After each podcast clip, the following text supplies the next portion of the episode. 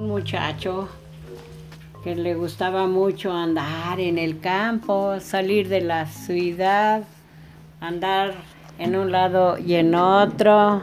Ese muchacho andaba pues matando animalitos, matando pájaros, matando lagartijos, matando víboras, matando animalitos que se le vinieran enfrente.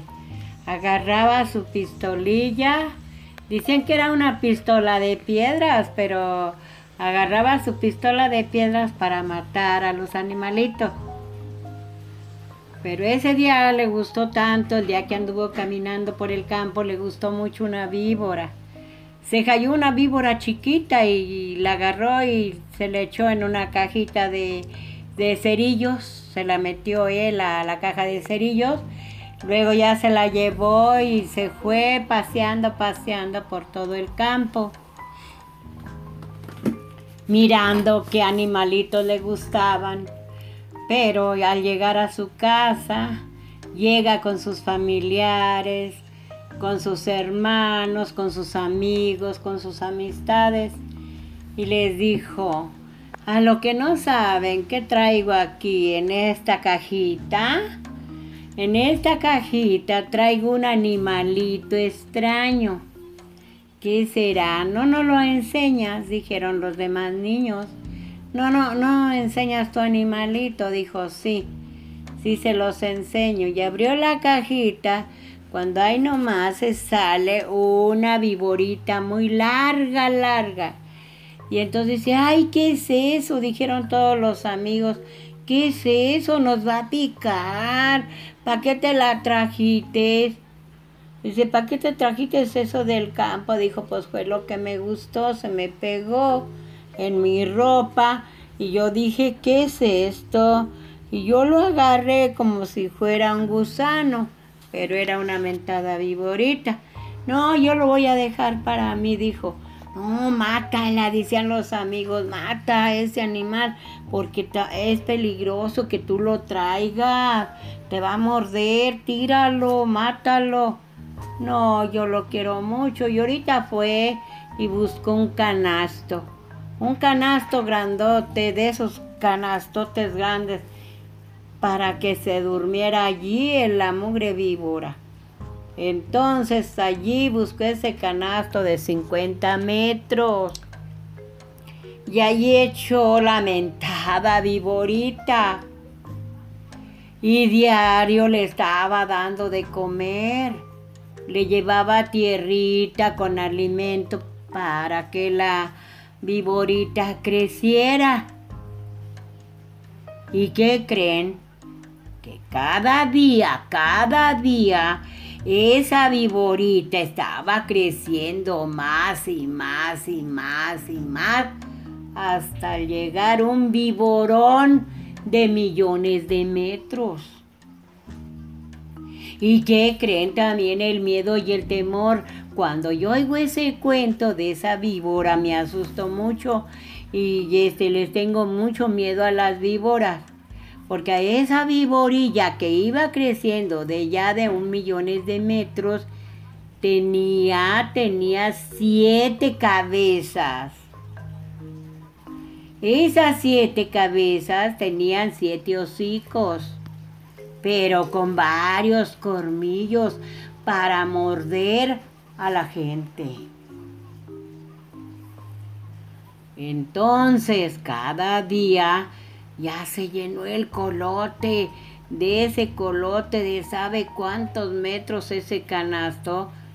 Cada día ya la víbora se esponjó y se esponjó y creció y creció mucho que hasta sacó una cabezota. Entonces ya le habla al muchacho que la crió y le dijo, ¿sabes qué, buen hombre? Yo ya no aguanto de estar aquí acostada en este canasto. Yo quiero, quiero salirme. O quiero que me mates, porque si no me matas, acabaré con el mundo. Acabaré con las ciudades. Volaré en cada ciudad para comerme a todo lo que me encuentre. A todo. Acabaré con todo. No, ¿cómo te voy a matar? Si te quiero mucho, mi viborita. ¿Cómo te voy a matar si eres mi cariño, eres mi amor? Sí, sí, seré tu amor o seré todo para ti, pero quiero que, que me mates porque voy a acabar con todo. Mira, mira, cuando me mates, mi polvo, todo mi polvo lo aventarás a los cuatro vientos y se formarán castillos y tú serás el dueño, el dueño de la humanidad. Serás el dueño de todo el universo. ¿A poco? Sí, hazlo. Ándale, ponte a juntar leña y para que me quemes. Sí, ahorita el muchacho anda a la carrera juntando leña y juntando hartas brasas y juntando, quemando muchos troncos y, y trayendo gasolina para poderla quemar. No, ya se hizo la lumbre, se hizo varios braseros, varias brasas para meterla y quemarla. Ahora sí, ahí tienes, pon una buena varota con una vara me vas a meter a la lumbre. Ándale, junta a tus amigos y diles que te vengan a ayudar. Ya les habló a todo el personal, ya andan a la carrera, este, juntando la leña y prendiendo la leña con el ese un palillo mucho muy grande para ventarla a la lumbre. No, que se fue escapando. Se fue saliendo de aquel canasto que ya no cabía. Ya no cabía aquella víborota, Dios mío, y se los quería comer. Y volaba, volaba la víbora para arriba del cielo y se bajaba. Entonces el muchacho con el garrote le metía y le metía hasta quería mocharla de la cabeza. Quería mocharla a la mitad y no podía. Ya ya andan entre todos la gritadera la gritadera y la esa víbora que aventaba la lumbre para quemarlos a ellos. Los quería morder, se les quería clavar del cuerpo a picotazos. Esa víbora estaba endiabolicada, se decía que era el diablo convertido en víborón que ya pronto la andan acabando, que la andan acabando y la meten, la meten a la lumbre, la meten al fuego y ya mero, ya mero la acaban. Estaban las llamas ardiendo, las llamas y tronaba como manteca. Tronaba como manteca y querían, las cabezas se mocharon porque esas cabezas iban a volar a la ciudad para comerse la gente ya se había comido varias de las ciudades y no podían con esa víbora. No podían, ya la gente estaba tan asustada de esas grandes víboras. ¿Qué es eso? ¿Qué es eso? Esa víbora es peligrosa. Esa víbora nos va a picotear. Tiene siete cabezas, nos va a acabar. No, ya, ya andan aventando gasolina, aventando gasolina la gente, la gente ayudándola para acabarla de matar.